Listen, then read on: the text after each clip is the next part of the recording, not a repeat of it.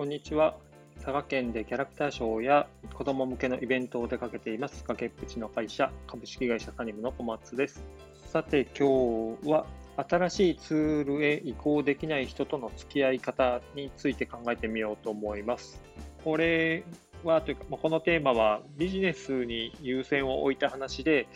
プライベートではまそんなにあの重要ではない話なのかもしれないんですけど、まあ、今の世の中を見てみると、プライベートも今後重要というか、あの大事なことに、大事な話になるんじゃないかなとは思ってます。で、この系統のというか、まあ、この悩みの一番多いのは、電話についてかなと思うんですけど、僕もそうなんですが、それメールで良くないみたいな電話に悩まされる人ってめちゃめちゃ多いように思います。で、若い世代になるほど、あの、電話というツールから遠く離れていて、例えばその、付き合ってくださいみたいな告白も LINE でみたいな話も聞くので、まあ、僕みたいなおじさんからすると、それは直接言えよみたいなところではあるんですけど、まあ、こんな感じでどんどん主流になるツールっていうのが変わってるっていうのが今の世の中なので、まあ、自分が使っていたツールっていうのをそれに合わせてあの変えていかないとダメなんですけどかたくなに変えない人っていうのが結構まだいるのかなと思いますそういう人に限って自分がかたくなに自分が使っているツールを変えていない人だっていうことに気づいてない、まあ、それが、あの、ビジネスの世界でなるともう完全にいい迷惑になっている人、まあ、こんなのもま出てきてるっていう状況なのかなと思います。で、まあ、ちょっと話は変わっちゃうんですけど少し前にあの犯行をなくすっていうので盛り上がったと思うんですけど、もう最近は誰も話題にはしないんですけど、これも結局新しいツールへ移行できないっていう結果なんだろうなと僕は思ってるんですね。でじゃあ、まあ、どんなツールに移行できないからハンコがいるのみたいなところなんですけど、誰しも思いつくのは、ハンコっていうものがサインとか、まあ、電子印とかもそうだと思うんですけど、それに変わっていないっていうのが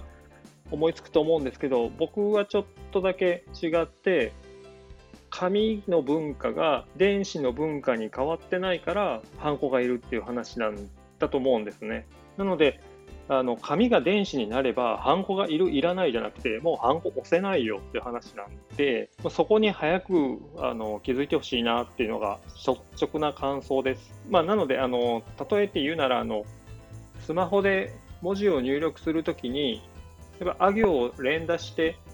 あいうえおって進めていく人と、フリックで入力する人がいると思うんですけど、連打するよりフリックの方が早いよみたいなっていうのが犯行をなくそうよっていうレベルの話だと思ってるので要するにもうスマホっていうものを変えないとそこはどっちでもいいじゃんって話だから紙っていうものを変えないとハンコがあろうがなかろうがどっちでもいいじゃんっていう話にしかならないと思ってるのでまずそこに行き着いてほしいなっていう話です。で、まあちょっとあの話もずれちゃったんですけど僕が社会人になった頃は1人1台携帯っていう状況ではなくて、会社も携帯を支給するっていうのも、まあ、超大手の企業の管理職以上みたいなだけで、僕が入社できたような中小企業では、早く携帯変えようみたいな話はあったとしても、支給されたりとか、必ずしも1人1台持ってるっていう感じではなかったんです。で発注関係っていうのも、基本は電話だった記憶で、数量とか間違えるとまずいとか、まあ、納期が明確に、あの指定されているみたいなものはファックスが基本だったように思います。まあ、製造業とかがそうだったかなという、まあ、そんな感じです。でそこから5年ぐらい経つと、1人1台携帯っていうのが当たり前になって、業種によっては1人1台 PC っていう時代になってきたかなと。ちょうどこの辺りが電話からファックス、ファックスからメールって移行した時代だと思います。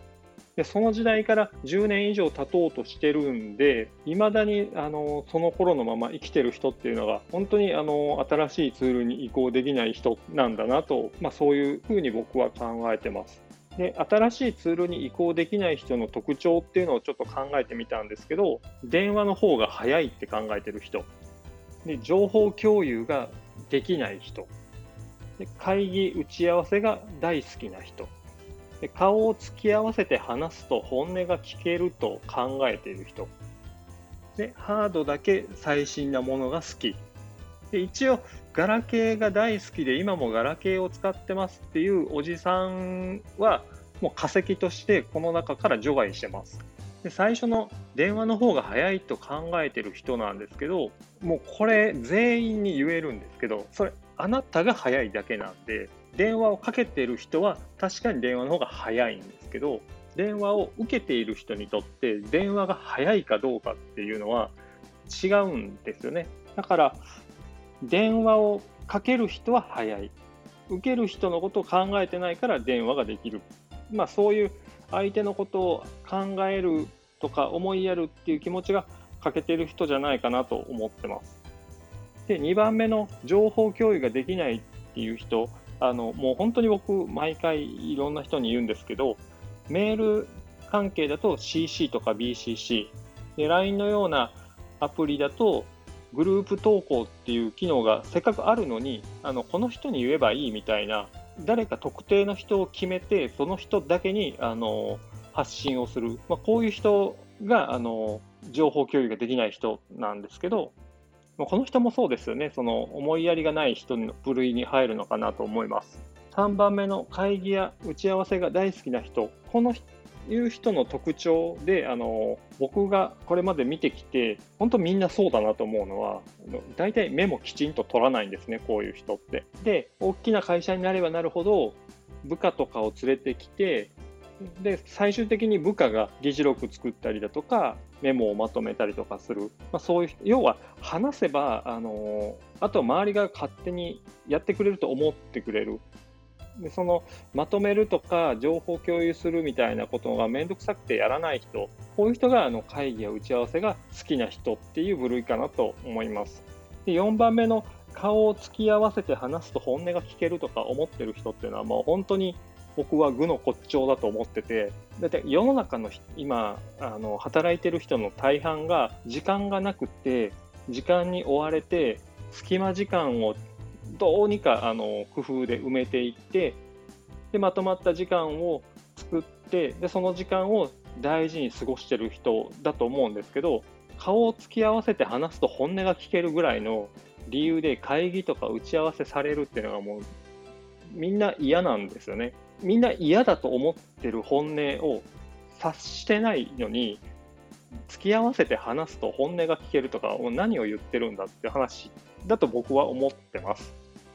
で最後のあのハードだけ最新のものが好きっていうのは、まあ、僕の周りだけなのかもしれないんですけど大体こういうその新しいツールに移行できてないのに iPhone はもう最新のものを使ってますとか iPad 持ってます、Apple Watch 使ってますみたいなのが多いんですよね。何に使ってんのみたいな。まあ、ちょっと5番目は僕の、あの周りを見ての個人的な愚痴みたいなものもちょっと入ってるかもしれないんですけど、割とあのそういう特徴があるかなと思ってます。まあ、こういう人たちとじゃあどうやって付き合っていくのみたいなのを、えーと、真面目に考えてみたんですけど、と結論として、えーと無理です。もうできる限りあの彼らから離れていくことを考えた方がいいかなという結論に達しました。あの一生懸命その行動を変えてもらうためにいろいろやったりだとか情報共有をこちらからいろいろ仕掛けたりとかして、まあ、ここ2年3年頑張ってみたんですけどやっぱ彼らはあの行動は変わらなかったのでおそらくあの無理ですでそこに振り回されるのもあの面倒なのでどうそこから離れて仕事をするか、